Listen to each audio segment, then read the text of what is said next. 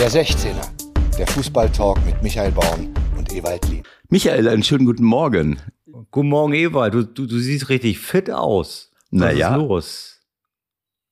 Naja, ich habe alles eingenommen, was, äh, ähm, was die Pharmazie so äh, hergibt bei Grippe, äh, Husten, Heiserkeit.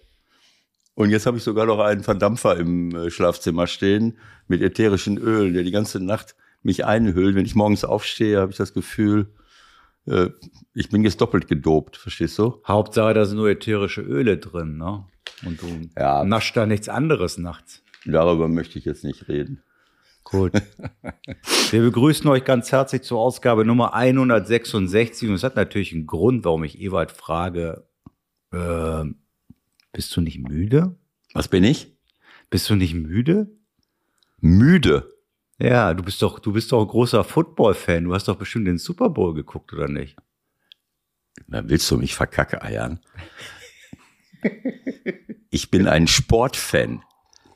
Ich meine, wir haben schon genug Krieg auf der Erde. Soll ich mir jetzt so eine, so eine paramilitärische Veranstaltung angucken mit, äh, mit äh, äh, maskierten Menschen, die, die irgendwelche Helme aufhaben und, äh, und im, im- D-Zucht-Tempo aufeinander zurasseln und sich, und, sich umhauen?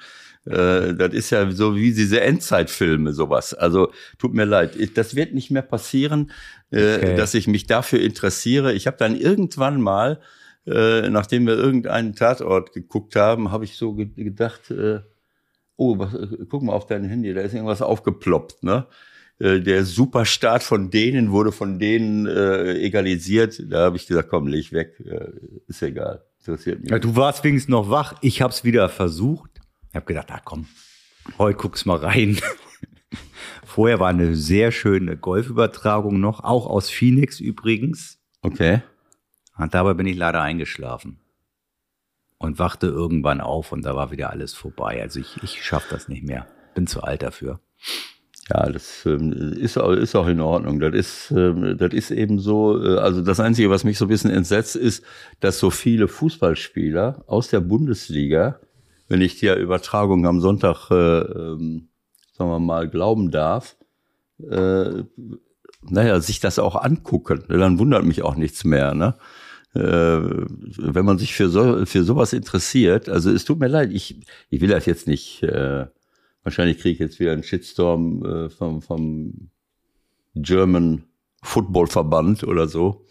Weiß ich nicht. Also mir, äh, mir gefällt das nicht. Ne? Das ist eine, äh, klar, sie haben sich jetzt ein bisschen, äh, äh, wie soll ich es sagen, reformiert, nachdem es ganz viele äh, gesundheitliche Probleme gab äh, von vielen Fußballspielern in der Vergangenheit, die, die an den äh, Spätfolgen von diesen unglaublichen Zusammenstößen äh, ja, sogar gestorben sind.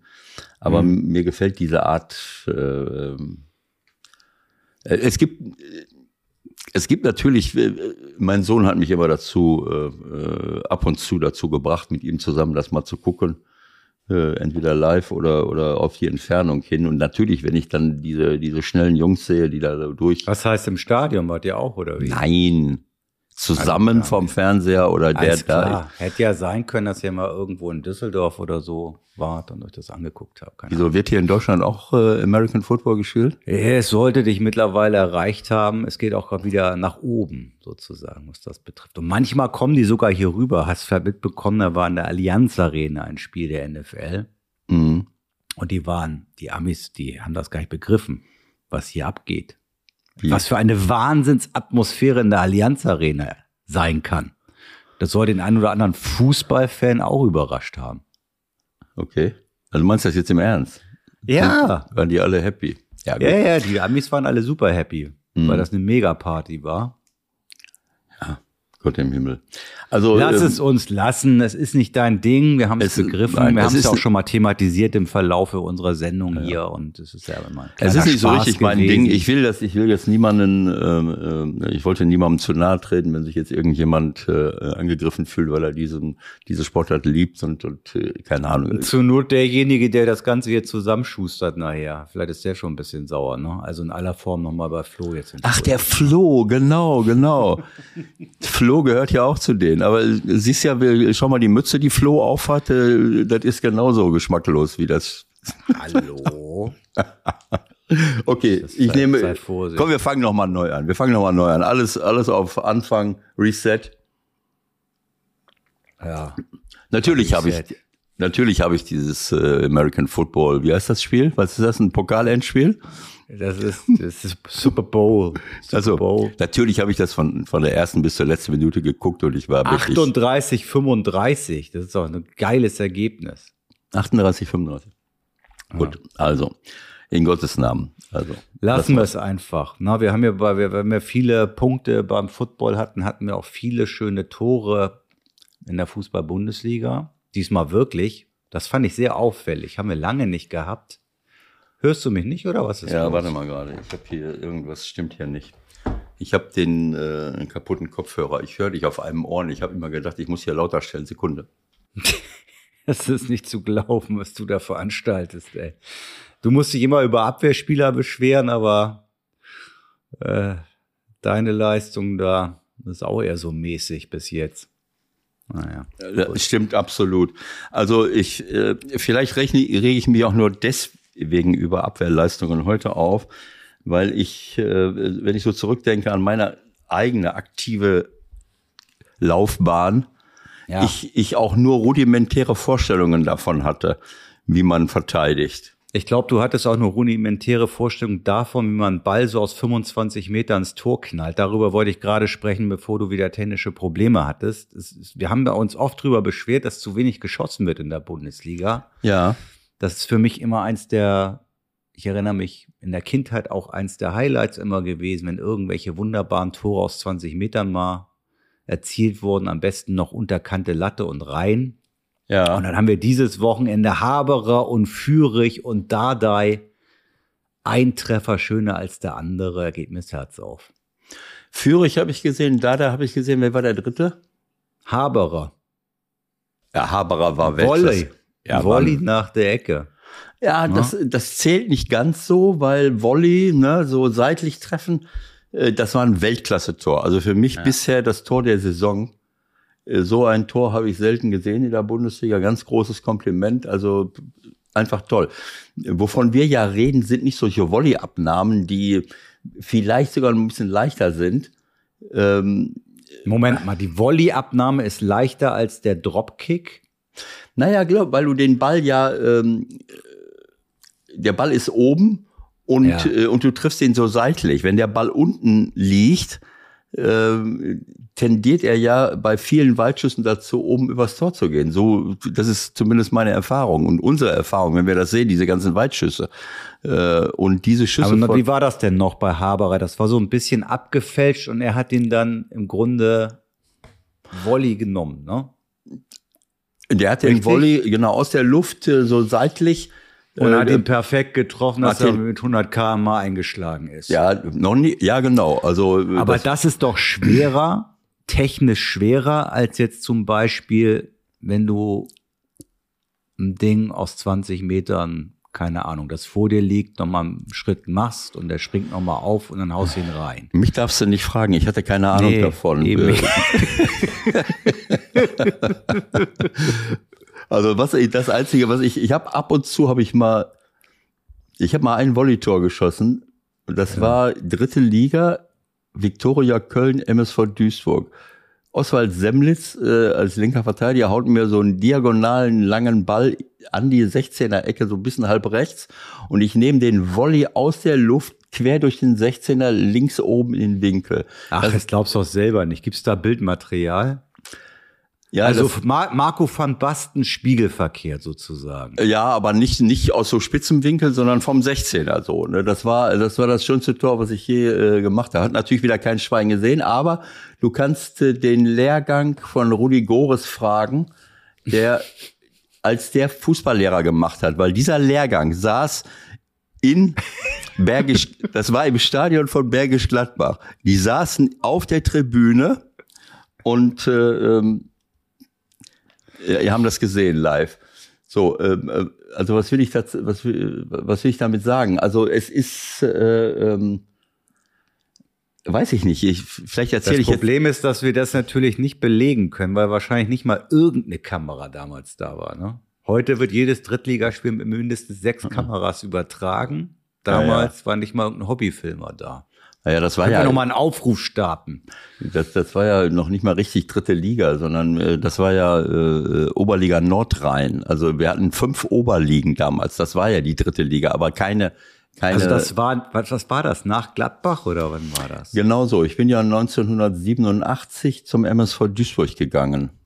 Ja, aber da muss ja irgendjemand gewesen sein. Und wenn es der Und der- und- damalige Videowart des MSV Duisburg war. Und wir haben, äh, ich habe dann zwei Jahre diese Oberliga Nordrhein gespielt. Wir haben zweimal gewonnen. Beim ersten Mal sind wir in der Aufstiegsrunde gescheitert. Da war noch Thomas Strunz mit dabei. Der ist dann nach Bayern München gewechselt. Und beim zweiten Mal haben wir es dann geschafft, aufzusteigen. Und dann haben wir zwei Jahre äh, zweite Liga gespielt. Und dann in meinem fünften Jahr beim MSV, 91, 92, habe ich dann nochmal erste Bundesliga gespielt. Leider sind wir in der Zwischenzeit alle auch fünf Jahre älter geworden. Und da haben die gesagt, Opa, was willst du denn hier? ich erinnere mich an dieses Spitzbärtchen und kurze Haare, ne? Genau so. Oh Gott, ja. Naja, wir hatten eine echt Top-Truppe. Ne? Wir sind dann bis Weihnachten in der ersten Liga. Willibert Krämer äh, war, glaube ich, unser Trainer, genau. Bis Weihnachten waren wir, äh, da waren wir Achter noch. Okay. Und das letzte halbe Jahr, das hat uns das Genick gebrochen. Ich war, äh, was? 38? 38. Damit wirst du heute schon. Ich war 38, Lothar Wölk war 37, Herbert Macherei war 37, Toni Puzamzis, Gott hab ihn selig, war 35, äh, Uwe Kober, Michael Tönnies und wie sie alle hießen, die waren alle so 33, Pino Steininger auch. Also wir hatten, eigentlich ist das eine, gute Truppe so, ne? Aber wir sind dann irgendwann am Ende abgefault und haben dann im letzten Spiel den Klassenerhalt vers versemmelt, indem wir zu Hause ja, gegen wen eigentlich? Die, ich glaube, die sind sogar Meister geworden. Stuttgart? Nee, Dortmund. Ich weiß nicht mehr. Dortmund schlägt uns, aber ich glaube nicht, dass Dortmund durch die Niederlage 90, 92 war doch Stuttgart. 91, 2, war das 91, 92 oder 90, 91? Warte mal. 87, 92, im Sommer 92. Genau, Dortmund schlägt uns und dadurch steigen wir ab und Stuttgart wird irgendwie Meister und Frankfurt versemmelt es. Frankfurt Genau. spielt, glaube ich, bei in In Rostock. Rostock. Und was haben die noch unentschieden gespielt oder was war da? Oder ich weiß es nicht. Die haben, glaube ich, sogar verloren. Auf jeden Fall hat Stuttgart das dann in Leverkusen, wenn ich das recht erinnere, klar Mhm. Ja, gemacht. Wie auch immer. Sofort rausfinden. Aber ich meine, das ist ja biblisch. Da haben wir noch gar Warum- nicht drüber gesprochen. warum reden wir- neue Themen? Ja, aber warum wa- haben wir das jetzt angesprochen? Was war denn da jetzt? Dein Monitor. Ach so. Ja, äh, vielleicht erzähle ich jetzt auch Blödsinn, weil ich hier jetzt nicht der große Experte für so etwas bin. Da müsstest du äh, so äh, andere Schussgrößen Nein. mal fragen. Aber Ja, ich, ich habe so das Gefühl, ich habe so das Gefühl, wenn äh, also von der Flugkurve her, wenn ich den Ball, wenn der Ball so einen halben Meter über der Erde ist, äh, irgendwie und ich kann den Volley nehmen, dann, äh, dann ist das schon mal eine andere, äh, wenn ich jetzt nicht gerade äh, einen Hochweitschuss machen will, dann glaube ich, dass das eine andere. Weitschuss, was soll denn das wieder sein? Ja, das ist das vom American Football, was sie den, wenn die den Ball nehmen und hauen den da oben in die in den Himmel, verstehst du? Ähm, also ähm, und äh, ähm, ich glaube, dass das eine andere Flugkurve ist. Und komischerweise, ja, du machst recht haben, aber wenn der Ball unten am Boden liegt, äh, dass wir das nicht so oft schaffen oder geschafft haben. Also Mit ich würde jetzt mal ganz kurz mit dir über deine Position sprechen. Ich kenne ja alle eigentlich als äh, flinken Außenläufer, wie man früher mal gesagt hat, irgendwann. Außenläufer, Außenläufer. Jetzt, hast du, jetzt hast du dich in die 60er Jahre verirrt. Ins Und ich WM sehe hier eine taktische ins Aufstellung, WM-System. wo, du- wo, du quasi als Zehner aufgemalt bist mit der Rückennummer 11. Links von dir Azusi und Tarnert, rechts Gierchen und Bremser und du in der Mitte, vielleicht auch als Box-to-Box-Spieler. Beim Also MSV du, warst Ja. quasi Sechser, Zehner und Halbstürmer in einem, hier laut der Aufstellung. Wer, wer, hat, die wer hat die Ausstellung produziert? Transfermarkt.de. Also auf die lasse ich nichts kommen. Ja, also ich, das kann ich jetzt nicht beurteilen, weil ich da selten Im rein. Sturm Struckmann und Tönnies. Ja, das stimmt. Also Was hast denn du da gespielt? Ich habe keine Ahnung. Also was haben wir denn hinten gemacht? Tarnat, li. Tarnat links Ja, genau. Drei Abwehrspieler. mit Libero. Neihüs, Nothoff. Pascal Nottoff war sowas wie ein Libero. Neihus war Abwehrspieler und wer war noch dabei? äh, Der von dir schon, Gott hab ihm selig. Toni Putzamsis war eigentlich, nein, der war rechter, rechter Verteidiger, Toni. Tanne, Tanne war linke Seite. Ich habe Bremser rechts wahrscheinlich. und Bremser rechts, genau so. Toni kann sein, dass Toni vielleicht mal in dem Moment äh, Innenverteidiger war. Also wir haben zu dem Zeitpunkt äh, ein gepflegte, äh, ein gepflegtes, äh, eine gepflegte Manndeckung gespielt mit einem Libero. Verstehst du? Äh, ich habe das ja öfters schon mal. Natürlich. Ich habe das Wie damals. gehört. Ich meine, man muss sich ja mal den Gegner kurz, ne, wenn wir diesen Ausflug gleich beenden, wollen wir es zumindest noch mal in euren Ohren klingeln lassen. Okay. Dortmund mit Klos, Helmer, Schulz, Kutowski, Zorg, Rummenigge, Reinhardt, Pausen, Chapuisat. Wie konntet ihr ein 0 zu 1 über die Bühne kriegen? Äh, du, Das ist jetzt unverschämt. Wir waren damals, wir hatten eine richtig gute Mannschaft. Was erzählst du denn da? Ja, Zwei Jahre später, zwei Jahre später bin ich mit äh, mit den Resten der Mannschaft, die damals abgestiegen wird, war, äh, abgestiegen sind, als Trainer am 20. Spieltag Tabellenführer gewesen bei Bayern München. Äh, da sind wir am 20. Spieltag nach Bayern München gefahren. Wir waren Tabellenführer mit gut minus eins Toren oder minus zwei Toren und haben dann 4-0 verloren bei den Trätern. Das habe ich ja, äh, habe ich ja schon öfters erklärt. Äh, Wäre das letztes Mal. Aber ähm, ja, also äh, nein, wir hatten eine, wir hatten eine gute Mannschaft, muss ich sagen. Ähm, aber frag mich jetzt nicht, warum, wieso, weshalb. Äh, Das ist alles so äh, so lange her, aber es äh, es hat irgendwie Spaß gemacht. Äh, Was wolltest du denn jetzt eigentlich? Ach so, was ich gespielt Nach habe. diesem kleinen Ausflug in Ja, was ich, Moment, Moment, was ich gespielt habe, was ich gespielt habe. Ich weiß nur, als Tanne nach oben kam, da war ich oft sowas wie links außen. Ja, wir haben die Seite da gemacht, ne? so wie ich früher mit Michael Fronzek die linke Seite hier in Gladbach gemacht habe, habe ich damals irgendwie mit Tanne, meine ich, so die linke Seite irgendwie gemacht. Tanne konnte nach vorne. Sinn machen. Tanne konnte nach vorne stürzen. Ich bin irgendwie immer äh, so links außen gewesen, obwohl mein sch- linker Fuß, äh, da musste ich ordentlich üben, um damit eine sozialverträgliche Flanke zustande zu kriegen. Ne? Denn ich war Rechtsfuß, ganz eindeutig. Ne? Also kein klassischer Linksfuß. Aber man kann ja alles lernen. Ich habe das dann so notdürftig äh, gelernt. Aber Spielerdaten, Transfermarkt, Fuß links. Ich Ja. schreibe da nachher mal, ich schreibe die mal an ja, nachher. siehst du, und deswegen, deswegen Das zeigt, wie gut du mit rechts geschossen hast. Wenn selbst die Experten von Transfermarkt meinten, du bist Linksfuß. Naja, deswegen weiß ich nicht, ob ich dem Transfermarkt so vertrauen soll. Wenn die schon sagen, dass ich Linksfuß war, dann möchte ich mich auch nicht, äh, äh, möchte ich mich auch nicht darauf verlassen, dass ich hinter den Spitzen gespielt habe. Aber äh, mach schon sein. Ich habe keine Ahnung. Also ich muss ehrlich sagen, ich habe zudem in diesen Jahren äh, im Gegensatz zu manchen anderen meiner Kollegen, die dann auch Trainer geworden sind, äh, habe ich wirklich mehr aus dem Bauch heraus gespielt und habe mich nicht so wahnsinnig für Taktik und andere Dinge interessiert. Das, da, man kann das daran sehen, dass ich manchmal gar nicht so genau weiß, was habe ich eigentlich, äh, was war das eigentlich für eine Position, die ich, die ich gespielt habe. Das damals war es eben auch noch nicht so, dass man äh, ich habe das schon öfters gesagt, ne, die Viererkette war über die über die Alpen nicht zu uns gestoßen Ja. äh, und, äh, in, in England, in, in Skandinavien, überall gab es diese Raumdeckung, nur bei uns noch nicht. Ne? Äh, äh, aber ist auch egal, komm. Äh, also, wir haben damit angefangen, dass wir gesagt haben, naja, warum haben wir nicht so viele schöne Weitschusstore? Jetzt haben wir mal zwei gehabt. Ich würde den Haberer da rausnehmen, weil das ist ein Weltklasse-Volleytor. Aber diese Schüsse von, von, äh, von Dardai, wie heißt der jetzt mit Vornamen? Weiß ich schon jetzt. Marlon. Äh, so, von, von Dardai und von, äh, von Fürich. Das sind so Schüsse, wo ich denke, wunderbar. Äh, das das wäre schön, wenn man sowas mal öfters sehen würde. Sehen wir nicht so häufig. Äh, zum, wo ich auch nicht so ganz verstehe, warum, aber wir haben es, ich habe es genossen. Sie können es doch. Sie können es doch, die Jungs, ne? Und mit Genau. den neuen wunderbaren Schuhen und den neuen Bällen könnte man es häufiger mal versuchen.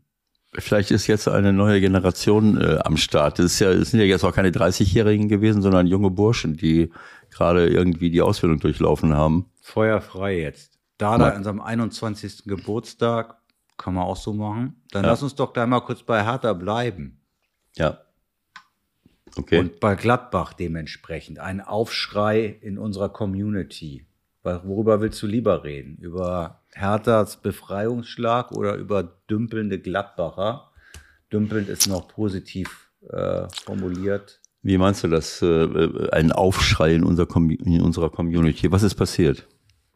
Gladbach, Ausrufezeichen. Lachnummer der Liga, Ausrufezeichen. Meint Mattes H. Okay. Christoph Hall meint Gladbachs lethargische Mannschaft, Flop des Wochenendes.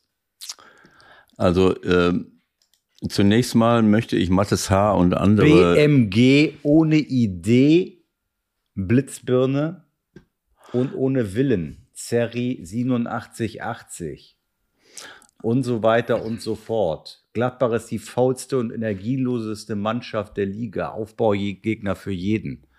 Da scheint viel Frust da zu sein bei euch in der Ecke. Was ist los? Ich weiß nicht, wo die. Spürst Ko- du das auch? Ich weiß nicht, wo die Kollegen herkommen. Ich möchte nur alle, die sich jetzt despektierlich über Gladbach äußern, daran erinnern, dass man ein Mindestmaß an Respekt einfach mal jedem entgegenbringen sollte. Und dass es nicht so einfach ist zu sagen, die verlieren, also sind sie, äh, was war das eben für, das waren ja Interpretationen, das sind ja keine Fakten. Man muss immer vorsichtig sein. Man kann sagen, okay, äh, das ist ein Fakt, das ist ein Fakt, aber es ist kein Fakt zu sagen, die sind energielos und lahm oder was war das? Ja. Es Das- ist natürlich Das sind Interpretationen. energielos, ideenlos, Aufbautruppe für jeden. So, das sind Aber Interpretationen und Daniel TLH sagt, das kann man nicht als Interpretation durchgehen lassen. Das ist vielleicht auch ein Fakt, wenn man so will. Auch das kannst du dann sagen. Entwicklung seit Wochen eher ein Flop. Ja, also ich, ich habe das ja schon öfters angesprochen. Äh, Mönchengladbach hat viele gute Fußballer, technisch gute Fußballer, aber ich bleibe dabei, sie haben, die Mischung stimmt nicht auf dem Platz. Die Mischung stimmt nicht, äh, was Schnelligkeit angeht. Sie haben große Probleme, äh, sich gegen eine gut verteidigende, aggressive Mannschaft, die auch noch schnelle Abwehrspieler haben, durchzusetzen. Äh, ich habe hier das Spiel gesehen gegen äh, FC St. Pauli, äh, wo sie 1-0 verlieren. Ähm, und äh, Vorbereitung wohlgemerkt. Vorbereitung falls der andere jetzt- sich wundert. Nein, der FC St. Pauli spielt trotz der Siegesserie noch nicht in der ersten Liga. so dieses Liga. Genau, äh, dieses äh, danke, dass du nochmal alle aus unserer Community daran erinnerst, äh, dass dein Lieblingsverein HSV äh, erst im übernächsten Jahr wieder am Millantor auftaucht. Nicht. Da können wir nachher noch mal kurz drüber reden. äh, dieses Jahr in der ersten Liga gönne ich ihnen. Die sollen ruhig mal ein Jahr. Also, ähm, äh, was soll ich jetzt sagen? Ähm, Dass sie da gegen Ich einen Zweitligisten schon sehr große Schwierigkeiten haben. Ja, sie hatten so gut wie keine Torchance. Sie hatten nur Torchancen äh, beim im Konter. Äh, Und da sind sie dann halt mangels dieser, dieser irrsinnigen Schnelligkeit nicht durchgekommen. Ob es ein Player war, selbst ein Tyram, ist in letzter Sekunde dann noch abgelaufen worden. Aber sie haben gegen eine engstehende Mannschaft, so wie die Hertha das gemacht hat, leidenschaftlich verteidigt, aggressiv, eng. Äh, so langsam scheint es zu greifen, was, äh, äh, was der, äh, wie heißt er jetzt? Sandro. Äh, was Sandro, was Sandro macht. Äh, haben sie Probleme, sich durchzusetzen. Äh, so, und ich kann nicht so viele Spieler haben, die nicht im Eins gegen Eins sich durchsetzen können. Das ist einfach so. Du siehst bei jeder Mannschaft, die erfolgreich ist, die haben zwei, drei, vier Spieler, die sich. Aber was meinst du jetzt damit? Eher defensive Spieler oder eher offensive, sowohl als die sich auch. nach vorne nicht durchsetzen? Sowohl als auch. Nach vorne äh, haben sie Probleme, diese Torchancen zu erspielen. Das war gegen St. Pauli hier ganz klar ersichtlich und ich habe auch die anderen Spiele gesehen. Wenn sie mal in Führung gehen durch eine Standardsituation und können dann kontern, haben sie mehr Möglichkeiten, als wenn. Aber wir sind ja 1-0 in Führung gegangen durch Elvedi. Äh, ja, das war eine Standardsituation und äh, ja. Äh, so und dann kriegen sie aber relativ schnell ähm, äh, dieses äh, dieses eins zu eins und wenn du das eins zu eins siehst, ähm, das habe ich mir genau angeguckt, wie ich mir je, versuche jedes Tor anzugucken um das daraufhin zu überprüfen, naja, äh, ist da alles mit rechten Dingen zugegangen und wie verhalten sich die Abwehrspieler? Also das war natürlich äh, Richter, äh, äh, Richter, der hat halt Mut, aber der hat natürlich Schwein hoch drei, dass ihm der Ball bop, bop, bop, das war so eine, das war so, äh, der, Ball springt dahin, hierhin, dahin und dann springt er einem vor die Füße und er kriegt ihn wieder und ist rechts durch. So, und dann steht ein Mannequin, nämlich ein Gangkamm von äh, ähm, von Hertha im 16er oder im, fast im 5er. So, Elvedi ist der Erste, äh, der sich in den Raum stellt. Das ist normal. Wenn jemand frei durchbricht, kann ich nicht meinen Mann decken, dann muss ich den ja stellen, sonst kann er ja bis zum Tor laufen. Elvedi will ich in dem Moment, glaube ich, äh, dass es Elvedi war, rausnehmen. Dann kommt der nächste äh, äh Abwehrspieler äh, und ich glaube, dass das der äh, ähm, dass das Itakura war, ja. der einen Gang kam, hin seinem Rücken weglaufen lässt. Das wäre jetzt sein Job gewesen. Ich habe Itakura sehr gelobt, weil der in den letzten Wochen äh, für mich der beste Abwehrspieler war, weil er diese, diese Kapazität hat zu retten. Ein Abwehrspieler muss auch retten können, aber wenn ein Abwehrspieler immer in letzter Sekunde rettet, dann stimmt ja vorher was nicht. Und so ist es bei Gladbach oft gewesen. Itakura hat sich oft in letzter Sekunde noch in einen Schuss geschmissen, auf der Linie gerettet, nochmal dazwischen und nochmal. In diesem Fall lässt er einen Gangkammer in seinem Rücken stehen und Scully als rechter eingerückter Verteidiger war, glaube ich, schon mit Gedanken beim Super Bowl, weil äh, Weil möglicherweise, ja. Wenn du das Tor siehst, wenn du das Tor siehst, dann muss ich, da würde ich als Trainer einen, einen mittleren Nervenzusammenbruch kriegen. Zumindest würde ich ihm äh, quasi äh, zu äh, zu zehn Taktikstunden verdonnern und ihn jeden Morgen um 8.30 Uhr in mein Büro holen und ihm nochmal jetzt immer wieder wie das wie geht das jetzt immer wieder. Ich meine, der steht hinten am zweiten Pfosten sieht, wie ein Gangkamm in den Rücken von Itakura geht. Ja. Äh,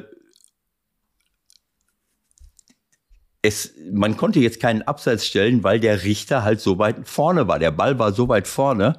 So, ja. und der sieht den Gangkamm am zweiten Pfosten alleine stehen und guckt sich das an. Ich habe keine Ahnung, was er in dem Moment gedacht hat.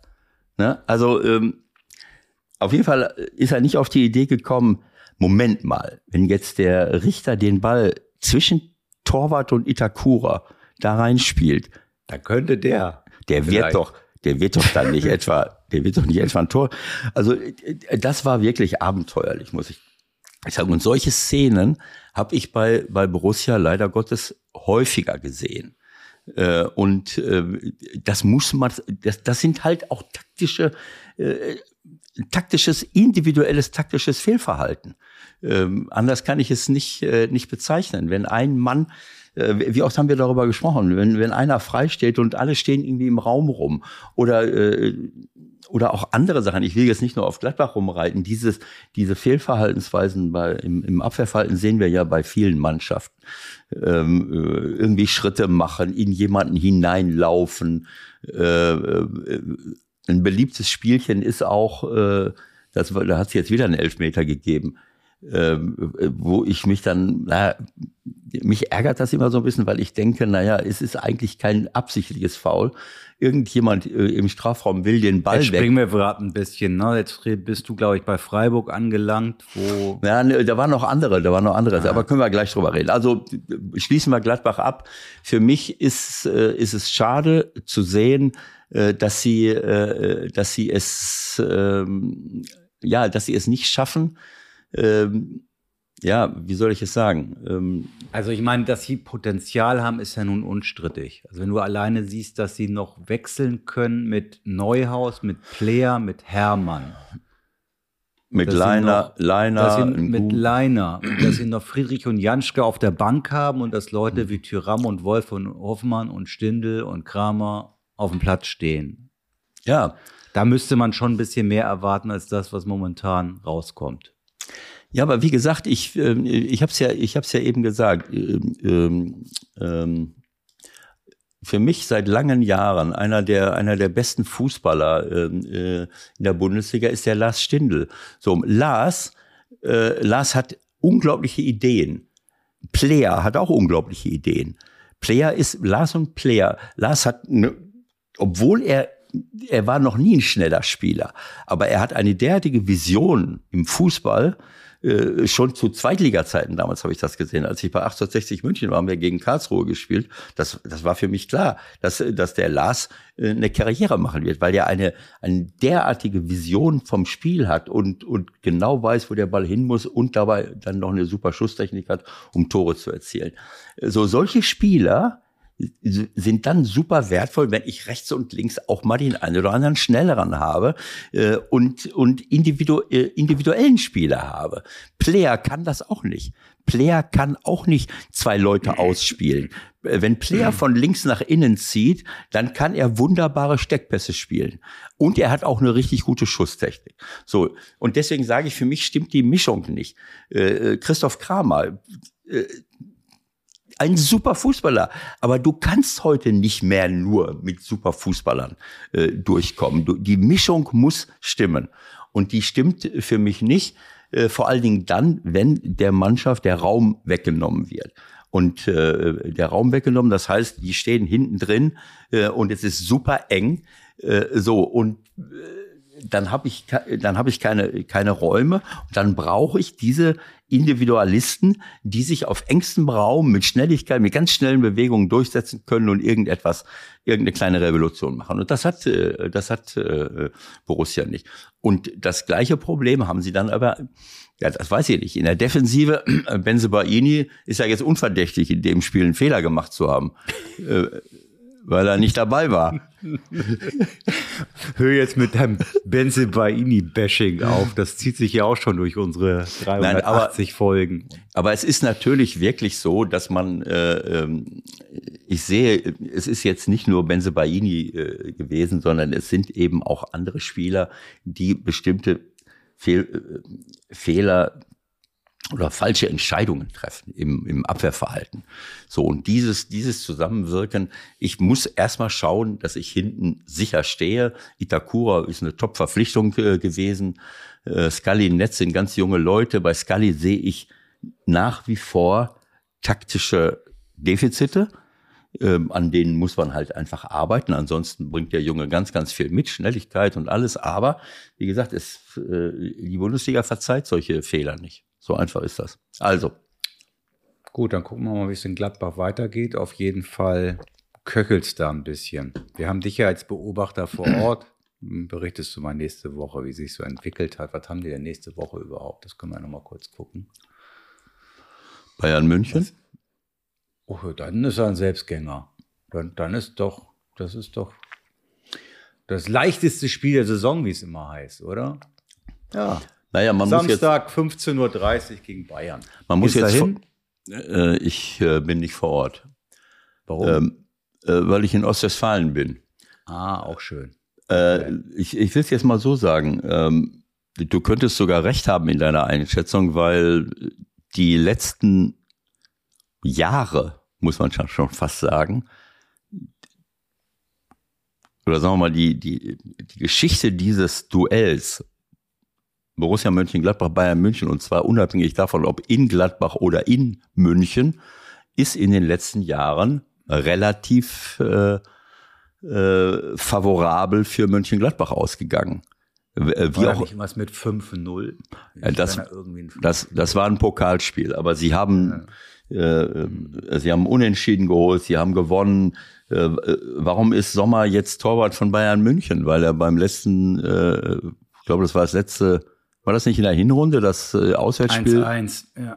Aber ich glaube, das ist jetzt nicht der einzige Grund, warum sie ihn geholt haben, weil er da jetzt ein tolles Spiel gemacht hat. Aber es wird wahrscheinlich im Hinterkopf auch noch gewesen sein. Naja, das ist die, der letzte Eindruck gewesen. Das ist ein super Fußballer. Als Bayern München brauchst du auch einen, der von hinten gut Fußball spielen kann, weil dieser Spielaufbau für, des Torwarts spielt eine große Rolle. Naja, ist auch egal. Also ähm, äh. Komm, dann lass uns doch gleich mit Bayern weitermachen, wenn wir die schon gerade am Wickel haben. Was ist denn da los? Wieso, wieso pöbelt der Nagelsmann jetzt vor der Champions League auf einmal rum, wenn die 3-0 gewinnen? Hast du das verstanden? Ähm, was hat er gesagt? Ja, was weiß ich, äh, wenn wir so weiterspielen, dann reicht sich zum Weiterkommen und äh, von der sechsten bis zur sechzigsten sehr schlecht und äh, ich hoffe, dass der Reiz des Wettbewerbes, sprich die Champions League, äh, die Frische zurückbringt. Ist das clever? Äh, hat nicht Goretzka sowas ähnliches gesagt? Das reicht ja, nicht. Wenn, das weiß ich jetzt nicht, ob Goretzka das also auch ich habe das nur von Goretzka, ich habe es nur von Goretzka Mich interessiert gehört. die Trainer, die Trainersicht mhm. auf den auf den Kollegen, weil ich meine, die haben ja eh gerade genug Probleme. Mhm. Dann gewinnst du 3-0 gegen Bochum, hast Dienstag das Spiel in Paris, dann halte ich doch den Ball eher flach, oder? Äh, ja, ich ich meine, ähm, es ist immer wie soll ich es sagen? Es ist immer einfach aus der Entfernung äh, etwas äh, zu sagen, aber gleichzeitig auch wahnsinnig schwer. Äh, grundsätzlich würde ich sagen, dass solche Themen eigentlich äh, äh, interne Themen sind. Äh, aber bei Bayern München gehen die Uhren halt anders. Die ganze Welt will wissen, was los ist. Äh, du bist seit äh, zehn Jahren irgendwie deutscher Meister. Du bist der, das Flaggschiff des deutschen Fußballs, um um vielleicht mal wieder die Champions League zu gewinnen. Und äh, da kannst du dich jetzt nicht so rausreden und sagen, naja, das bespreche ich dann intern mit meinen Jungs. Vielleicht ist Julian auch noch ein bisschen äh, unerfahren, weil er eben auch noch nicht so lange äh, äh, dabei ist und dann lässt man sich vielleicht auch schon mal zu Äußerungen hinreißen. Also ein, ein erfahrener Trainer wird sagen, na ja, äh, ich glaube nicht, dass der äh, seine Mannschaftssitzung äh, vorwegnimmt und sie quasi ähm, in die Öffentlichkeit äh, äh, ähm, äh, in der in der Öffentlichkeit macht. Aber wie, wie ich schon gesagt habe, das ist äh, das ist nicht so einfach. Äh, bei Bayern, wenn du bei Bayern München Trainer bist, ähm, das ist ungefähr so wie bei Nationaltrainer. Ne? Da, da hast du auch äh, ganz Deutschland äh, neben dir sitzen und äh, da kannst du dich nicht so defensiv verhalten, offensichtlich, wie du das bei kleineren. Äh Gut, aber ich meine, der macht das ja nun auch lange genug. Der ist, äh, der ist clever. Der weiß, was er macht. Und dann muss er ja irgendein Ziel verfolgen, wenn er sich hinterher nach einem 3-0 hinstellt und die Mannschaft ziemlich anzählt.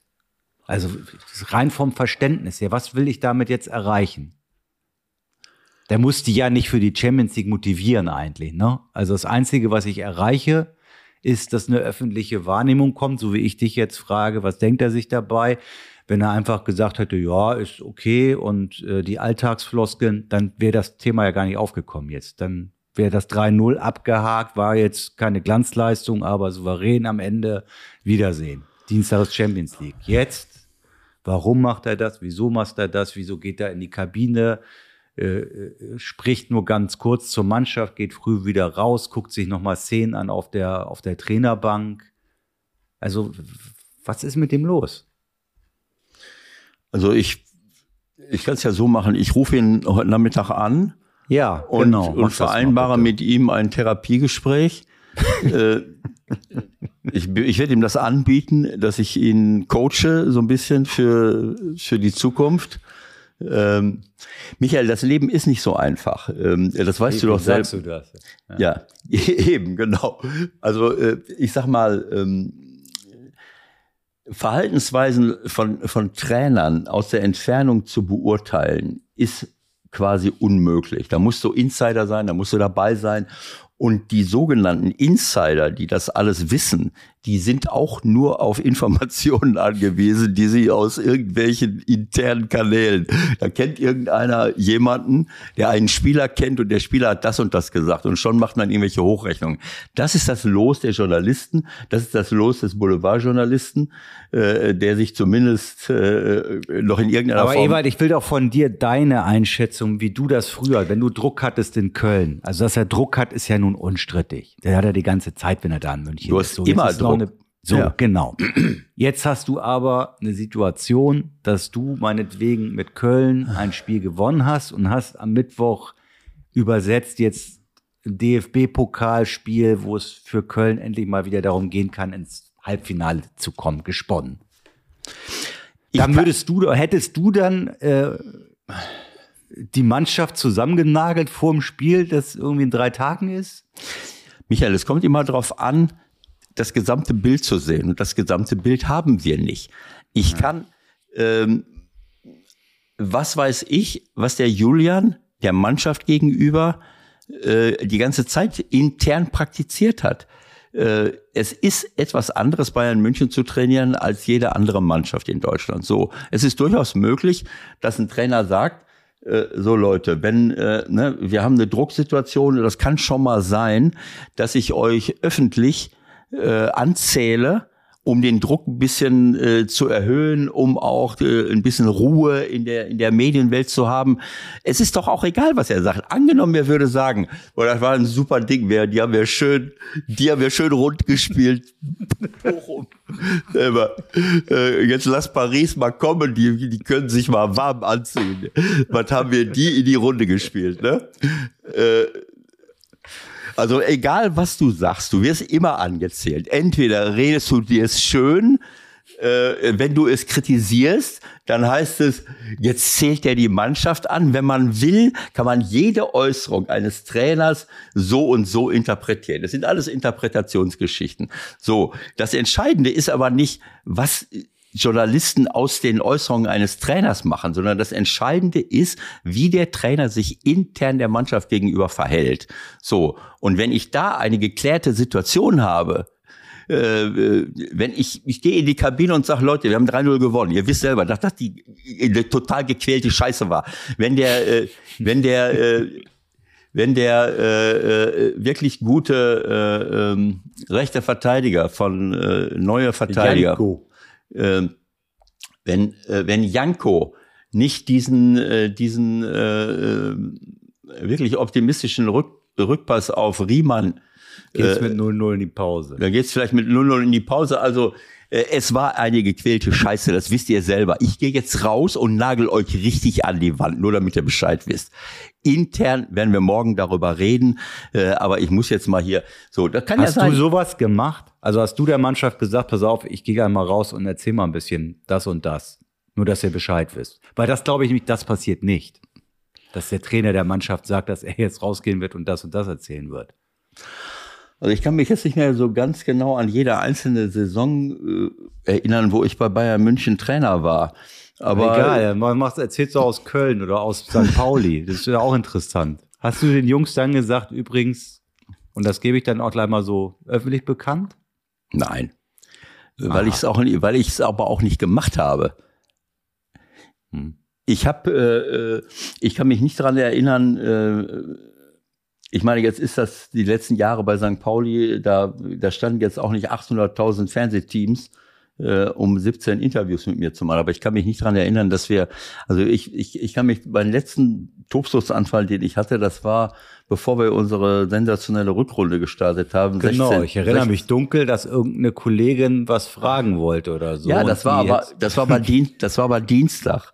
Dienstag, Mittwoch oder, oder wann oder Donnerstag bei der Pressekonferenz. Das heißt, nach dem Spiel in Sandhausen, wo wir irgendwie 2-3-0 verlieren äh, und ich noch ein paar Schlüsselerlebnisse in der Deutschen Bundesbahn hatte mit einigen Spielern, die lachend, die lachend Cola trinkend und Karten spielend äh, sich den, sich den sich den zugleich anwesenden Fans in dem Zug präsentiert haben, äh, wo ich dann noch mal eine Kellnerin mit einem kompletten Tablett Cola wegschicken musste.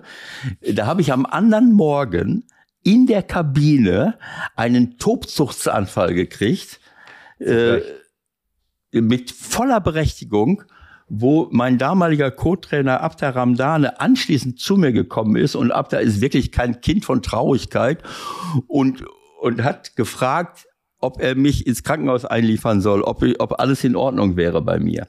Äh, aber äh, das war damals nötig. So, also ich kann mich nicht dran erinnern, dass ich irgendwie mich mal hingestellt habe und gesagt, was ist das für eine gequälte äh, äh Geschichte gewesen, äh, weil ich das immer versucht habe, äh, intern zu regeln. Aber ich, ich wiederhole es nochmal, den FC St. Pauli zu trainieren, den, äh, den MSV Duisburg oder den ersten FC Köln, äh, dass die, die sagen wir mal, der Druck in der Öffentlichkeit eben auch mal irgendetwas Kritisches zu sagen, äh, ist ein ganz, ganz anderer, als wenn ich bei Bayern München bin. Also wie dem auch, wie dem auch sei. Hängt es nicht so hoch, es sind ein paar Worte ja. und es ist eben auch so, dass, äh, dass der Julian dann eben auch intern die Möglichkeit hat, und das muss er natürlich machen, wenn ich eine offene, ehrliche und authentische Kommunikation haben will, dann muss ich diese Themen natürlich intern auch entsprechend ansprechen und auch die Leute zu Wort kommen lassen. Alles, was nicht ausgesprochen wird innerhalb einer Mannschaftssitzung, fällt dir irgendwann mal wieder auf die Füße. So einfach ist das. Das muss auch Julian wissen und ich denke, dass er das auch weiß, weil äh, weil die, diese jungen Trainer äh, ordentlich ausgebildet sind und sicherlich eben auch im Laufe der Jahre auch schon als Jugendtrainer die Erfahrung gemacht haben, naja, Kommunikation ist etwas ganz Wichtiges, vor allen Dingen innerhalb der Mannschaft und innerhalb der Gruppe. Naja, auf jeden Fall wird das ja höchst spannend. Also wir haben ja, wir haben ja bei Bayern dann verhältnismäßig kleine Probleme, wenn man sieht, was bei PSG los ist. Also die stolpern da gerade durch die Gegend. Äh, mal sehen, wer dann auch auflaufen wird. Da ja. gibt es wohl doch jetzt doch die Gerüchte, dass Mbappé doch zumindest als Joker dabei sein kann. Dann hat Nagelsmann ja recht gehabt, der ja dafür wiederum schon in Frankreich irgendwie angezählt wurde, dass er vermutet hat, dass sie da so ein bisschen pokern. Tricksen oder was? Tricksen, genau. Okay. Also am Wochenende hat nur noch Neymar gespielt und der hatte auch nicht so richtig Lust in Monaco. Gut, gucken wir mal, was Dienstag bei rumkommt. Mittwoch ist dort. Ja. ja. Es sind auf jeden Fall spannende, äh, spannende Geschichten. Diese, äh, was ist das jetzt? Achtelfinale, Viertelfinale schon? Naja, Ewald, also du weißt ja, dass das jetzt Achtelfinale ist, ne? Achtelfinale, sind das, bist du sicher? Haben 100 Prozent. Achtelfinale, es bleiben, es bleiben acht Mannschaften übrig. Richtig? Gut, sehr gut. Ah, genau. Also ich habe mal aber äh, das, das ähm, bleiben wir mal kurz bei der Bundesliga. Aber ich habe bei dem Acht, bei der Champions League habe ich so, äh, ähm, wenn wir schon mal dabei ja. sind, äh, habe ich ganz kurz mal äh, geguckt. Da sind natürlich immer äh, Momentaufnahmen, könnte man denken. Aber ähm, ich äh, mir ist dann aufgefallen im, im Vergleich zu früheren Jahren, dass wir, äh, ich glaube, vier deutsche Mannschaften von den 16 Mannschaften, die da im Achtelfinale sind, haben wir vier deutsche Mannschaften. Das haben wir noch nie gehabt, oder ganz, ganz lange nicht mehr. Bayern München, Borussia Dortmund, Eintracht Frankfurt äh, und Leipzig. Und Leipzig. Wo sind Leipzig. sie denn? Irgendwo Leipzig da oben. Spät, die spielen ja erst ein bisschen später. Äh, da ja. sind sie Leipzig. So, und dann, was habe ich denn noch gemacht? Was habe ich denn äh, bei den Engländern haben wir ja glaube ich, haben wir da auch vier, nee, glaube ich drei. Tottenham, Liverpool, Man City. Chelsea. Ah, doch auch vier, ne? Ja. ja. Die spielen gegen Dortmund, auch am Mittwoch. Tottenham, Chelsea, Liverpool, Man City, also auch vier. Dann sind wir schon mal bei acht. Ah. So, und die Mannschaften, äh, dann haben wir Italien, die eine Renaissance erleben mit AC Mailand. Inter mit SSC Neapel und mit Inter Mailand. Das sind schon mal drei. Vier, vier und drei sind elf. Bleiben, ah. fünf, bleiben fünf Mannschaften übrig. Dann, dann haben wir die, die Nation, die, äh, die für mich im Vergleich zu ihrer Größe und äh, äh, sonstigen Bedingungen immer in, in der Champions League und in Europa. mit- Das ist Portugal. Benfica mit Roger Schmidt, auch wenn sie jetzt ihren Weltmeister Enzo Fernandes an Chelsea ver verloren haben. Irgendjemand hat, irgendein Reporter hat die Tage gesagt, äh, Dortmund, Dortmund? Ja. Dortmund spielt gegen den FC, wir kaufen alles Chelsea. Das ist auch richtig so. ist so eine Wort. Aber die stümpern trotzdem weiter rum. Das ist ja das Geile. Die Ja. kommen überhaupt nicht vom Fleck. Das ist auch höchst spannend Mittwoch. Fakt ist auf jeden Fall, dass wir mit, äh, mit Benfica Lissabon und FC Porto zwei Mannschaften haben. Das heißt vier, vier, vier Engländer, vier Deutsche, acht, drei Italiener, elf, zwei Portugiesen, 13. Und dann haben wir noch drei Mannschaften, die nur einmal vertreten sind. Bei Frankreich ist das nichts Unnormales. Paris Saint-Germain. Bei Belgien ist es auch nichts Unnormales. Das ist eher nicht so häufig der Fall gewesen, dass jemand wie Club Brügge es in Das schon, ich weiß gar nicht, ob die schon im Achtelfinale waren. Ich glaube eher nicht. Club Brügge. So, aber äh, das, äh, diese entscheidende Momentaufnahme ist La Liga aus Spanien ist nur noch mit Real Madrid vertreten. Kein FC Barcelona, kein Atletico Madrid. Äh, Atletico Madrid treten die nicht mittlerweile beim American Football mit an. Könnten sie. F- kein FC Sevilla ähm, äh, und vielleicht ist es auch jetzt sagen wir mal nur eine Momentaufnahme, ne? aber ähm, äh, wie dem auch sei, es ist auf jeden Fall äh, interessant.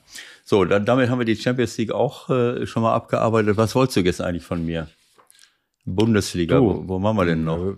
Wir, wir können noch mal ganz kurz, wie jede Woche, es ist ermüdend das Thema, aber einen kurzen Einschub müssen wir, glaube ich, schon noch mal machen Richtung VHR. Also zweimal gegen Stuttgart. Ich glaube, das kann man machen. Auch wenn Bruno Labbadia da ganz anderer Meinung war. Also die beiden, die beiden Fouls von Zagadou waren, glaube ich, schon so, dass der VAR da reingehen konnte, vielleicht sogar musste. War nicht völlig Hanebüchen. Also äh, ich kann Bruno verstehen, wenn man da äh, drin sitzt in dieser, in dieser Drucksituation, ähm, aber zu behaupten, dass der VAR den Fußball komplett kaputt macht, äh, das ist zu dieser Behauptung hat er sich ja verstiegen. Ich glaube, dass das ähm, nicht in Ordnung ist, weil äh, wenn, wenn ihm also wenn wir all die, all die Situationen, die der VAR in dieser Saison oder in den letzten Jahren korrigiert hat, wenn wir die alle stehen lassen würden als Fehlentscheidungen, die alle korrigiert worden sind, Tore, Abseitstore, keine Ahnung was, zurückgenommene, nicht gegebene oder gegebene Elfmeter, dann würden wir darüber reden, dann würden genau die gleichen darüber reden, äh, äh, wir machen den Fußball kaputt, weil, weil er einfach komplett ungerecht ist. In allen anderen Sportarten haben wir Videobeweise, haben wir so Geschichten und ich weiß nicht was alles. Also du wirst immer, jede, jedes System, was auch immer du machst, hat eine Schwäche und das ist der Mensch. Und das ist normal. Der Mensch ist keine Maschine. So, und selbst Maschinen haben, äh, haben irgendwelche Probleme. Das heißt, es geht immer noch um Bewertung, es geht immer noch um irgendwelche Dinge, die du sagen, sehen oder nicht sehen musst. Und äh, für mich ist äh, diese beiden Elfmeter, ich meine, Freiburg, Stuttgart macht es richtig gut und, und Freiburg gewinnt am Ende das Spiel mit zwei Elfmetern. Ähm, berechtigt, nicht berechtigt. äh, Sie sind vom Glück geküsst in dieser Saison, muss ich sagen. Ich habe öfters so Situationen erlebt. Ähm, jetzt muss man sagen, Sagadu ist mir in Dortmund schon aufgefallen als jemand, der ähm, oft sehr unglücklich agiert hat. So, und das ist das, was ich eben sagen wollte. Ne? Als Abwehrspieler, bevor ich einen Schritt in jemanden hinein mache, und das macht er, er macht im 16er, macht er zweimal. Beim ersten Mal grätscht er ins Leere, Jetzt wollte er sicherlich ihn nicht umgrätschen, aber er grätscht ins Leere mit gestrecktem Bein Richtung äh, Gregoritsch. Richtung Ball auf jeden Fall. Auch irgendwo in der Nähe. Richtung Gregoritsch. Gregoritsch Ja. kriegt, nimmt einen Rückpass, schießt aufs Tor und und äh, schwingt sein Bein gegen den Fuß von Sagadu. Wenn Sagadu den äh, da nicht hingegrätscht wäre, äh, das ist halt das, das ist halt das Pech, was du dann hast. Und das ist eben das Risiko, was du eingehst, wenn du einfach irgendeine Abwehr, irgendeinen Abwehrschritt machst, mich in einen Schuss zu werfen, so seitlich, um einen Schuss zu blocken äh, das ist eine Geschichte. Aber in jemanden hineinzufliegen, dann gehe ich immer das Risiko ein, nach dem Schuss ihn zu treffen oder das oder durch vorher oder, oder vorher schon oder wie auch immer. Ne? Und beim zweiten Mal macht er auch so einen dämlichen Schritt. Ist einfach so. Ne? Ich habe also ich hätte es nicht gegeben diesen Elver, weil äh, aber er macht trotzdem einen Abwehrschritt in den Laufbewegungen von Doan. Äh, und Doan nimmt das dankbar an läuft natürlich mit seinem Bein so ein bisschen gegen das Bein von Sagadu und äh, es hat schon für weniger Berührungen Elfmeter gegeben. Also es war einfach unglücklich und äh, das muss nicht sein. Ich weiß jetzt nicht mehr, welches Spiel es war. Auf die Schnelle äh, äh finde ich das jetzt, äh, äh, finde ich das nicht. Ähm, dieses, äh, ähm, wo jemand den Ball wegschießen will im eigenen äh, 16er vielleicht war es auch zweite Liga. Ähm, der Ball kommt zu ihm, er will ihn, und hinter seinem Rücken steht jemand, mhm. der, das, das ist ja so, so ein Spiel mittlerweile, dass ein Stürmer in letzter Sekunde sich ranschleicht, den Ball, die Ecke kommt, den Ball, genau. den Ball irgendwie berührt oder ja. das Bein dazwischen und der eine ja. will ihn wegschießen und haut dem voll in die Knochen rein. Dafür gab es ja. einen Elfmeter. Das Berufsrisiko als Verteidiger. Ja, äh, äh, ja, auf der anderen Seite denke ich immer so, mein Gott, äh, guck doch mal äh, so dieses ich weiß jetzt nicht mehr, welches Spiel, äh, welches Spiel ist es egal, war. Das war nicht in der Bundesliga, das hätte ich noch vor Augen. Aber ja? das gehört ja auch einfach mit dazu, oder? Also ja. das muss ich als Verteidiger auch mit auf dem Schirm haben, was so um mich rum passiert. Mhm. Oder? Naja, ja, aber ist das, das wäre zum Beispiel auch etwas, was diskutabel wäre für mich, wenn ich sehe, dass jemand äh, äh, einfach nur den Ball berühren will, um getroffen zu werden. Das ist ja so. Ja. Es gibt ja, denk mal an die Geschichte, über die wir auch diskutiert haben, auch mit Patrick. Und es hat auch Schiedsrichter gegeben, mittlerweile, die dafür keine Elfmeter gegeben haben. Ne, der Abwehrspieler läuft hinterher, will den Ball sauber weggrätschen und in letzter Sekunde stellt der Stürmer sein Bein raus und wird von der Grätsche des, des Spielers getroffen. So, mhm. das heißt, das hat Schiedsrichter gegeben und das finde ich berechtigt. Da geht es nicht darum, ein Tor zu erzielen, sondern da geht es darum, mich so zu verhalten, dass ich einen Elfmeter kriege. So, mhm. und das haben wir, das ist auch so, sagen wir mal, bewertet worden öfters. Und ich finde das richtig. Wenn ich, wenn ich irgendwo hinlaufe und will ein Tor schießen, dann ist das für mich in Ordnung, wenn ich dann zu Fall gebracht werde. Das ist dann für mich ein Elfmeter. Aber wenn ich nur darauf warte, dass der rankommt und ich will das Tor gar nicht schießen, sondern dann stelle ich mein Bein da rein und, und der läuft dagegen oder der, der, so. Und das Gleiche sehe ich bei diesen, äh, bei diesen Situationen, wo ein Stürmer sich ranschleicht und in letzter Sekunde, kein, das ist kein gezielter, der, der spielt den Ball nicht, der will kein Tor erzielen, sondern der will nur den Ball berühren. Und der, und der Abwehrspieler trifft ihn. Das ist auch eine, eine Art und Weise, bewusst einen Elfmeter herbeizuführen, weil du. Ja, das ist aber eine Unterstellung. Wie willst du denn das umsetzen? Michael, schau dir diese Situationen an. Ich weiß, was du meinst, aber dann versetz dich doch bitte wieder in den Schiedsrichter, der dann in diesem Moment entscheiden muss, ah, das war jetzt so eine taktische Finesse, dass der nur hinten um die Ecke kommt, der will gar nicht den Ball spielen, sondern er will nur kurz, dass er getroffen wird. Nein, der, der will schon, der spielt ja den Ball. Diese Elfmeter werden gegeben, nachdem der Stürmer den Ball spielt. Aber er, er tickt ihn im Grunde genommen irgendwie so ein bisschen an. Er tickt ihn an und der ja, Abwehr. Dann kannst du sagen, er tickt ihn an, um ihn weiter zu spielen. Und wenn der Verteidiger ihn dann tritt, dann ist das halt Pech.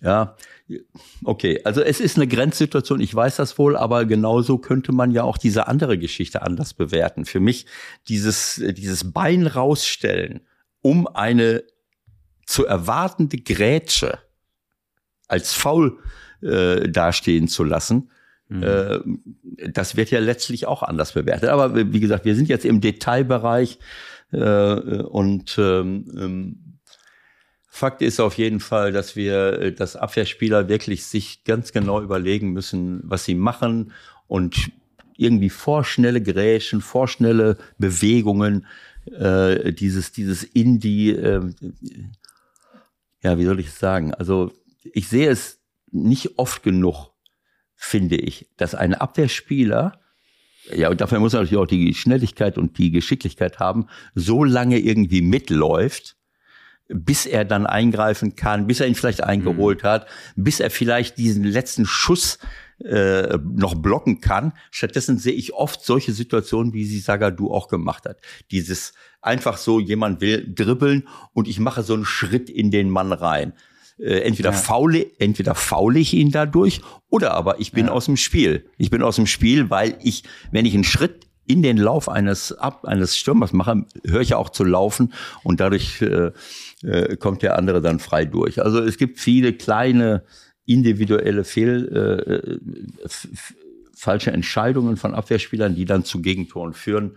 Aber gut, äh, was haben so, wir denn? Jetzt streiten wir noch mal ganz kurz über den Aufreger, den vermeintlichen Aufreger des Wochenendes. Für dich ist das ja kein Aufreger gewesen. Sprechen wir kurz über Leipzig gegen Union und das zurückgenommene 2-2 von Paulsen. Vorher eine Abseitssituation, die Marco Rose, hm, sagen wir mal, recht unentspannt hat werden lassen im Nachhinein. Müssen wir das noch mal kurz im Detail beschreiben oder? Also zunächst mal, zunächst mal möchte ich sagen, wenn ich zum fünften Mal hintereinander in der Bundesliga 2-1 gegen Union Berlin verliere, dann wäre ich auch sauer. Dann würde ich auch einen Nervenzusammenbruch kriegen, auch wenn äh, Marco das jetzt nicht selber am eigenen Leibe erlebt hat.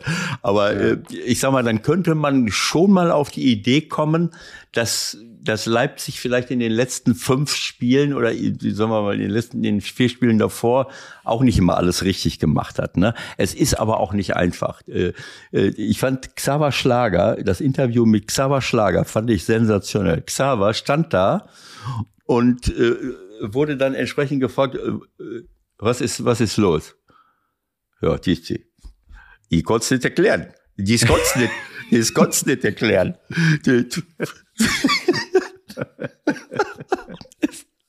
Und er hat, er hat völlig recht, das hat mir super gefallen.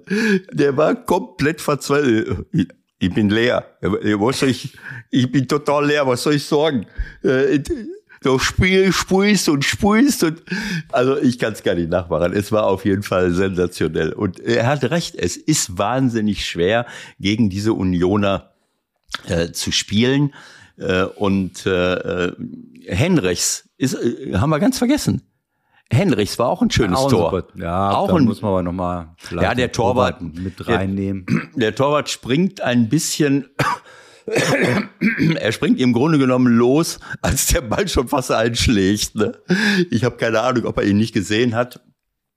Aber ähm, es war auf jeden Fall auch ein Weitschusstor, muss ich sagen. Und äh, ähm, wenn du wenn du dir das anguckst, ich habe das äh, ich habe das Spiel gesehen. Ähm, es, äh, naja, also ich ich bleibe dabei, äh, wenn ich gegen Union spiele.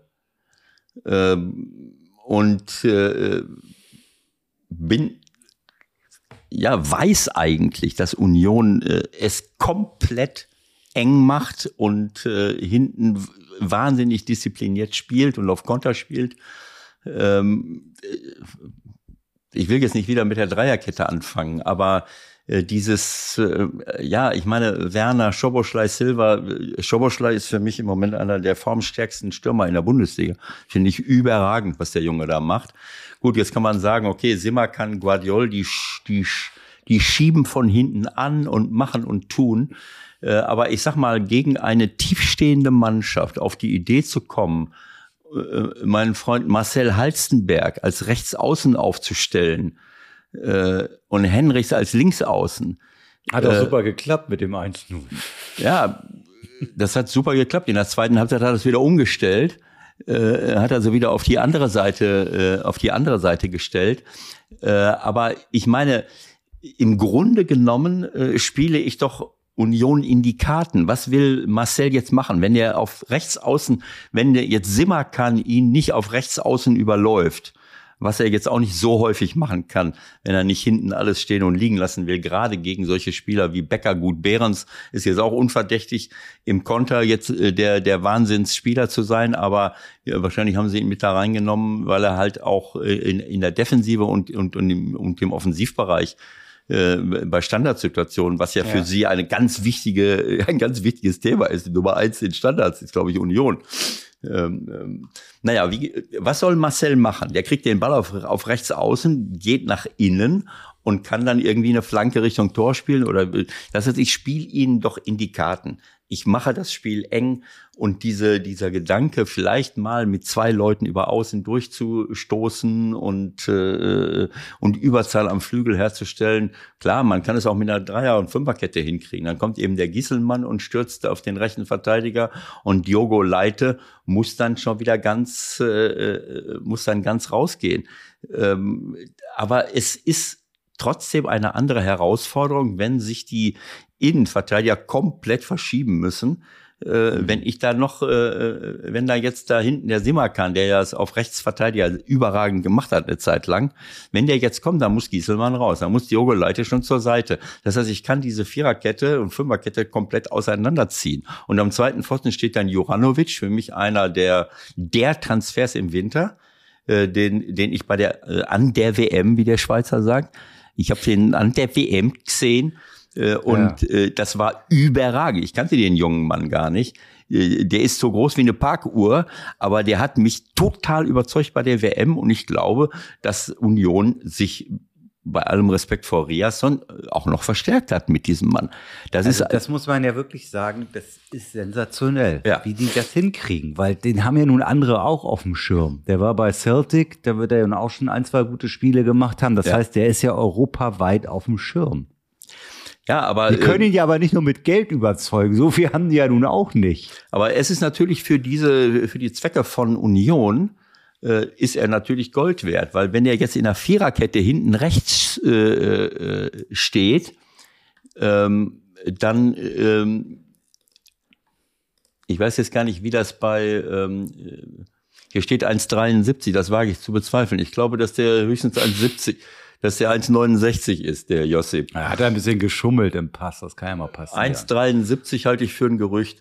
Aber ist egal. Also in, in einer Viererkette glaube ich, dass er natürlich am zweiten Pfosten öfters schon mal Problem kriegen würde äh, bei Kopfwellen. Aber in der, in der Fünferkette, wo er die Linie rauf und runter rennt, der hat eine unglaubliche Lunge, der hat eine tolle Technik, der kann flanken, der ist aggressiv. Ja, die haben ja noch drei hinten dann, ne? Genau. Dann sind wir noch drei hinten, ne? Ja, wie dem auch sei. Also ähm, was, was wollte ich jetzt sagen? Also ich, wie gesagt, ich glaube, dass man gegen Union vielleicht mal eher eine Chance hat, wenn man versucht, äh, diese die Mannschaft über die Flügel äh, zu knacken, als wenn ich dann noch mal zusätzlich ins Zentrum reinziehe. Ist doch völlig klar, dass sie das Zentrum verdichten mit ihren drei Innenverteidigern, dass sie Kedira, Haberer, Leiduni dann noch mal drei vor der Abwehr haben. So, das ist es ist halt nicht äh, nicht einfach da durchzukommen und Becker, auch Jordan, der äh, Sibacheo äh, oder äh, wie spricht man es aus? Was weiß ich? Äh, Sibachö, glaube ich. Sibachö, meinetwegen auch. Äh, das sind natürlich auch Mich, äh, Michel, der dann hinterher reinkommt. Also das kann man nicht anders sagen. Jeder, der da reinkommt, äh, passt ins System und es ist wahnsinnig schwer.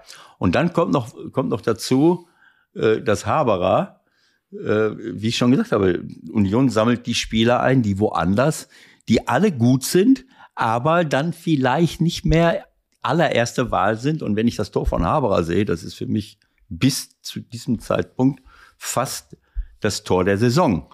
Also überragender, überragender Volley-Schuss. Ja, das ist, ein, ist einfach schwer. Wobei ich, äh, war da, war dieser Elfmeter, war der nicht ein bisschen fraglich? Was war denn das für ein Ding? Also ich wollte jetzt eigentlich mit dir noch ganz kurz, wir sind schon wieder relativ weit und heute haben wir ja nicht so viel Zeit aus Gründen. So. Wir wollten jetzt noch mal ganz kurz über diese Hackengeschichte vom Landuni sprechen. Ja, lass mich noch mal ganz kurz zurück auf diesen, was war das noch mal? Äh, äh, Handelfmeter. Ah nee, das stimmt. Das war Hand. Das war die Sache mit Simakan. Der geht bewusst. Ja, der war deutlich Hand. Das, war, ganz das war bewusst. Ich habe eine andere Situation. Ich, ich, ich, ich erinnere mich jetzt nicht. Äh, äh, ähm, Du springst gerade durch die Spiele, du erinnerst dich jetzt gerade an Köln. Da, war da ein Handspiel? Da war ein Handspiel, wo es Elfmeter für Frankfurt hätte geben können. Stimmt, aber das meine ich nicht. Martel, Ja, ja, das meine ich nicht. Das war auch, da hätte man Elfmeter für Frankfurt geben können.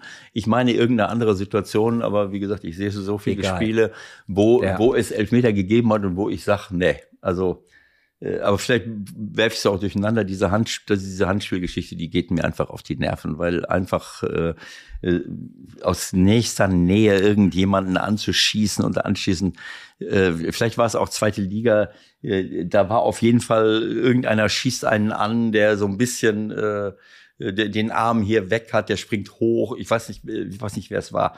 Äh, Das ist für mich einfach albern. Vergrößerung der, äh, ich glaube, es war erste Liga. Äh, Irgendwo war so ein Elfmeter, der mich schon wieder genervt hat. Aber gut. Also, äh, Handelfmeter äh, berechtigt. Für mich das Tor abzuerkennen, äh, was Leipzig zum 2-2 macht, ist für mich in Ordnung. Äh, ich erinnere, ich weiß, dass es eine Regeländerung gegeben hat. Ne, Im letzten Ja. Jahr, wie alle sagen, im letzten Jahr hätte das Tor äh, gezählt. noch gezählt. Ähm, aber ähm, der, wir haben ja über diese Sachen gesprochen. Denk mal an, an, an das Tor, keine Ahnung, Holland von Dortmund, äh, der fünf Meter im Abseits steht, da kommt Ich habe mir vorhin noch mal das von Mbappé auch angeguckt im Nations League Finale gegen äh, Spanien. Da war es ja ähnlich. Ne? Das ist lächerlich. Der Verteidiger ge- Ja. halt gerätscht, also gerade irgendwie noch ein C rankriegt Ja. irgendwie. Und deswegen hat das Tor dann gezählt. Das, das, das ist wieder das Problem Graubereich und menschliche Ja, ja. Entscheidung. Ich finde, wenn du diesen Fall jetzt vergleichst mit diesem Hackending äh, von Leitini, da gibt's, da gibt's schon Unterschiede. Ja. Also da finde ich, kannst du auch Argumente finden, dass man sagt, also das ist ein Profi, der weiß, was er tut, der will den Ball mit der Hacke spielen, hat leider nicht funktioniert, Pech gehabt. So. Ja, aber ich, ich bleibe dabei. äh, Ich weiß, dass das alles eine, dass das ganz schwierig ist, was die IFAB da macht. äh, Diese Interpretation deliberate play. Das heißt, in dem Moment, wo du deliberate play hast, dann zählt das Tor. Wenn du halt, äh, äh, keine Ahnung, auf irgendeine kontrollierte Art und Weise versuchst, den Ball zu spielen und dann kommt der nominell im Abseits äh, stehende Spieler an den Ball. Das ist alles schwer zu interpretieren und zu machen, aber ich bleibe dabei. Ich kann mich nicht daran gewöhnen, dass Spieler, die klar im Abseits stehen, klar im Abseits stehen bei einem Abspiel, äh, davon profitieren sollen, dass ein Abwehrspieler äh, es irgendwie nicht schafft, diesen Ball wegzuhauen. Und äh, wenn es irgendeinen unkontrollierten Abwehrschlag gibt, dann ist es das von Leiduni. Der Ball, der steht einen Meter im Abseits mindestens. Der, äh, der, äh, so, das, so, und dann Ball kommt, der Ball kommt über ihn drüber hinweg. So, wenn er jetzt die ganze Zeit den Ball sieht und, und will ihn mit der Hacke, ich hätte ihn ja so mit der Hacke genommen, dass er dann auf, auf links außen rausgeht. Also laut, laut, äh, laut Marco Rose können die Jungs ja mit der Hacke jonglieren, ohne den Ball zu sehen, und zwar 20 Mal, wenn sie das wollen. Das würde ich jetzt gerne erstmal sehen. Ja, das, den Beweis müsste er jetzt mal antreten. Den Beweis müsste er antreten. Das kann vielleicht Messi, Also das, das gehört, äh, das gehört in die Kategorie Bruno Labbadia. Wie Bruno sagt, der VAR macht das Spiel kaputt, behauptet Marco Rose, alle Spieler oder es gibt Spieler, die können mit der Hacke, ohne überhaupt hinzugucken, den Ball 20 Mal.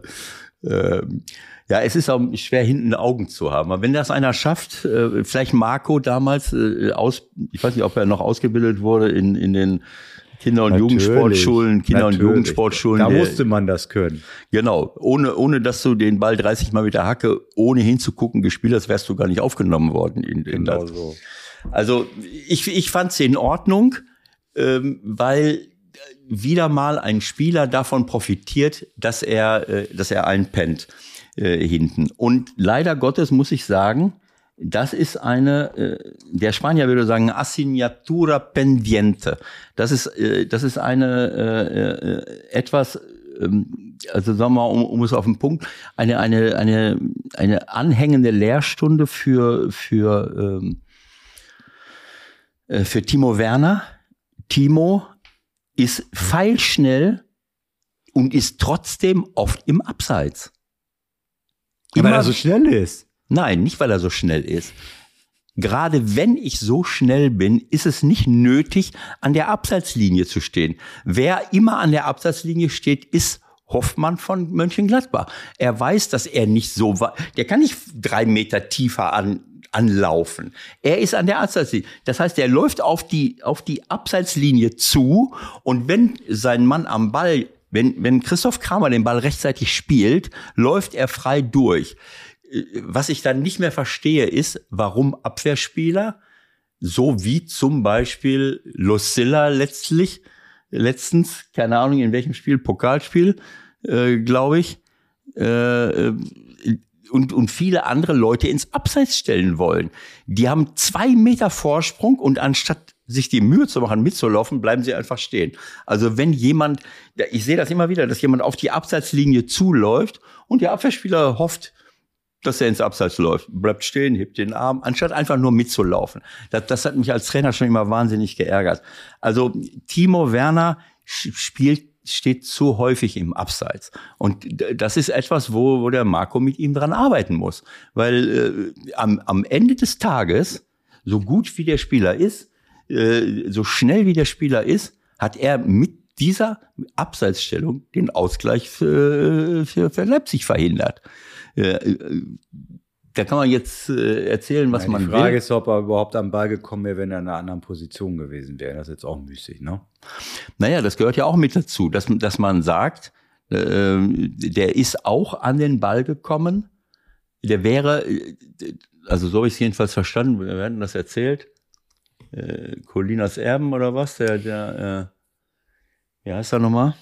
Unser Freund? Feuerherd. Feuer Alex, dass der gesagt hat, ähm, irgendwo habe ich es gelesen, äh, dass das auch ein Kriterium ist, dass er auch ohne die Berührung an den Ball gekommen wäre. Ne? Äh, dass das mit, äh, mit zur Interpretation dazugehört. Also ich sag mal, ähm, der Ball kommt ja in seine Richtung. Das heißt, wenn Ja, der das, den das kannst du aber auch, äh, das ist eine reine Spekulation. Der kam Nein, mehr nein. oder weniger als Bogenlampe. Also ob der dann zu Werner kommt, Ja, er, eher er war, bezweifeln. also ich will es jetzt mal so sagen, wenn der nur deswegen an den Ball käme, der spielt ja mit der Hacke ganz woanders hin und da hinten steht, der steht ganz woanders im Abseits, dann würde ich das auch anders bewerten. Aber äh, ein Ball, der, äh, so wie beim Holland damals, der steht da, der will den anspielen, der Abwehrspieler gerät dazwischen, Knoche oder wer das war, ich weiß schon gar nicht mehr, irgendeiner. Äh, oder Ta oder ich, weiß schon gar nicht mehr, berührt den so nur leicht und der läuft alleine durch und profitiert davon. Also das scheint auch noch ein Kriterium zu sein, das äh, ist ja auch nachzuvollziehen. Wenn ich jemanden wirklich bewusst anspielen will, ob es jetzt bewusst war oder nicht, der Ball geht in seine Richtung, einer ihn noch ein bisschen und kriegt ihn nicht weg, unkontrolliert. Ja. So. Also jetzt haben wir das Theater. Ähm, ich finde, Leipzig sollte sich jetzt mal konzentrieren. Gegen wen spielen die jetzt? Man City oder so?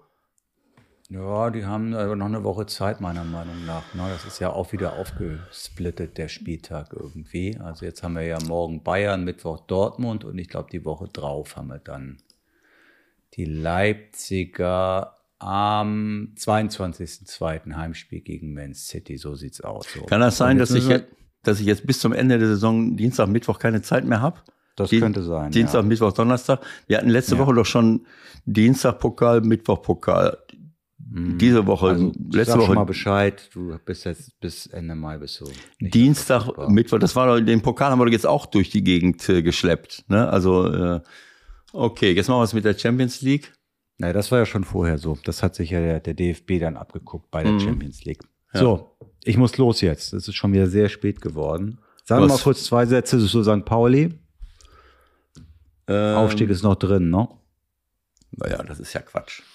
Also ich will es jetzt mal so sagen. Ähm, für mich ist ähm, ähm, das Defensivverhalten immer die Basis äh, für den Erfolg. Und äh, die drei, vier Spiele habe ich jetzt gesehen. Das Spiel hier in Mönchengladbach und die drei Meisterschaftsspiele haben sie sehr, sehr diszipliniert, sehr gut, sehr kompakt äh, verteidigt und haben vor allen Dingen äh, halt äh, durch, obwohl sie mit einer Fünferkette spielen, im Grunde genommen äh, die gegnerischen Außenverteidiger, wenn sie denn halt so gespielt haben, auch mitkontrolliert, weil sie im Grunde genommen 5-4-1 spielen. Ne? Mhm. Also sie haben dann noch zwei vor der Abwehr. Dieser typische Sechser ist eigentlich gar nicht mehr da, obwohl Jackson, das Jackson Irvine das macht, macht das trotzdem super.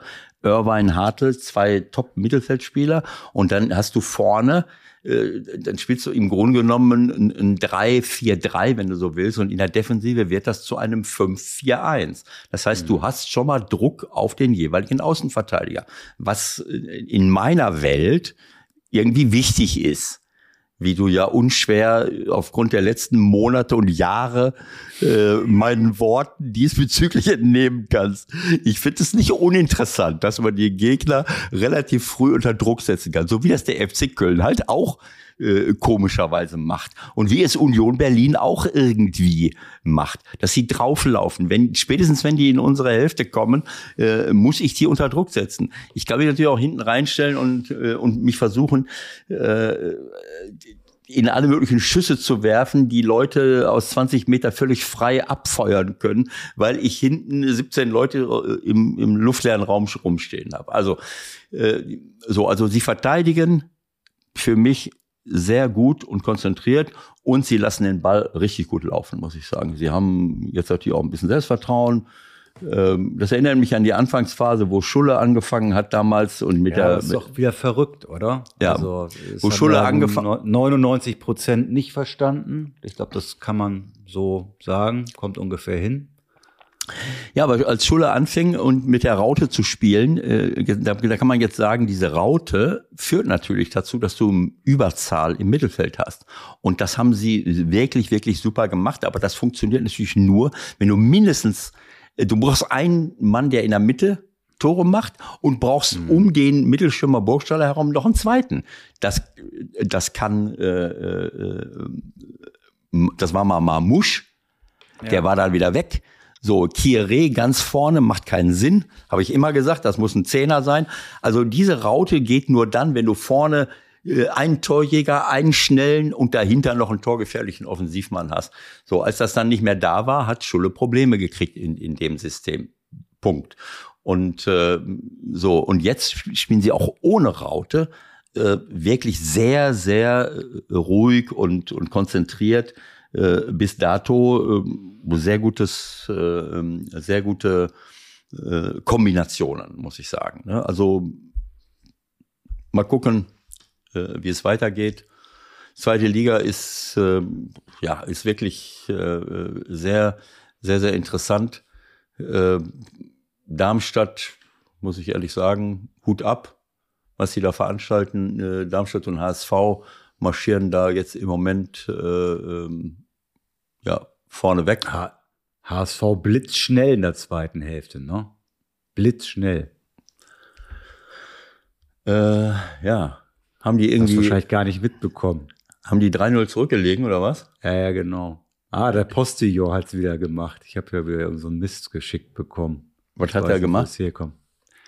HSV will Formel 1 Team anmelden. naja, also ich sag mal, wo war denn das jetzt noch? Das war letzte, äh, das war letzte Woche, ne? Irgendwie einer, nee, wer hat denn? Dompe, Dompe. Ach nee, das war auch zweite Liga. Nein, das war zweite ja. Liga. Hannover führt nach äh, vier Minuten 2-0 äh, gegen Paderborn. In der ja. sechsten Minute kriegen sie einen rein und am Ende verlieren sie äh, 2 zu 4 und dann machen sie noch einen 3 zu 4. Also äh, es bleibt dabei, wenn du in der Defensive nicht, äh, nicht gut äh, stehst, dann nützt alles andere nichts und ähm, ja, ich bin mal gespannt. Also St. Pauli wird sicherlich jetzt nicht immer 1-0 gewinnen können. Mal ähm, gucken, mal gucken. Ne, aber äh, erstmal dreimal zu null zu spielen oder viermal sogar gegen mit Mönchengladbach, das ist erstmal schon mal äh, aller Ehren wert. Und gucken wir mal weiter. Es ist auf jeden Fall spannend und Darmstadt, muss ich sagen, äh, gefällt mir. Äh, aber es ist natürlich auch so, dass wir, ähm, äh, wie soll ich sagen, äh, dass das so wie in der Bundesliga, äh, das ist ja, das ist äh, der absolute Wahn, wie, wie eng das da unten ist. Gut, Schalke, Stuttgart, aber also in der, in, der, in der ersten Liga jetzt nicht ganz so. Da sehen wir ja jetzt so ab Augsburg 21, 19, 19, 17, 16 und Schalke ist ein bisschen abgeschlagen, aber in der, in der zweiten, äh, in der zweiten Bundesliga ist es, ist es wirklich so, dass die, dass die wirklich alle aufpassen müssen, äh, im Grunde genommen ab der, Ja. ja, jetzt durch den Sieg ist St. Pauli so ein bisschen raus, aber sagen wir mal vor, ja, trotzdem. Was heißt raus sind die nicht, aber wenn du von unten nach oben, Frag mal in 19, Bremen nach. Ja, ja, 19, 19, 20, 21, 21, 22, 22, 23, 24. Hansa Rostock ist Zehnter mit 24 Punkten und ist vier Punkte vor Arminia äh, auf dem Relegationsplatz. Und, und äh, jetzt Da vor, ist nix entschieden, gar nix. vor diesem Spieltag war es sogar noch enger. Das heißt, es ist halt, äh, es ist wahnsinnig eng alles. Äh, nur oben ist es ein bisschen, also sagen wir mal, die ersten drei. Darmstadt hat jetzt, sagen wir mal, zehn Punkte schon vor Paderborn. Also Ja, die und, und, und die sind Vierter. Und Heidenheim, ja, irgendwie sind die wieder äh, mit dabei. Dabei. Wahnsinn. Aber gut. So, Okay. Michael. Michael, Also. es gibt noch 100.000 Themen, aber du musst weg. Die Leute Ja, haben ja. jetzt auch keine Zeit mehr. Es ist schon wieder Ja. eine, eine Stunde 20, 25. Ja, genau. Es tut mir Reicht. wahnsinnig leid, dass wir wieder so viel Blödsinn geredet haben. Alles klar. Bis zum nächsten Mal, Leute. Macht's euch gemütlich. Bis nächste Woche. Tschüss, tschüss. Tschüss, alles Gute, Leute. Ciao.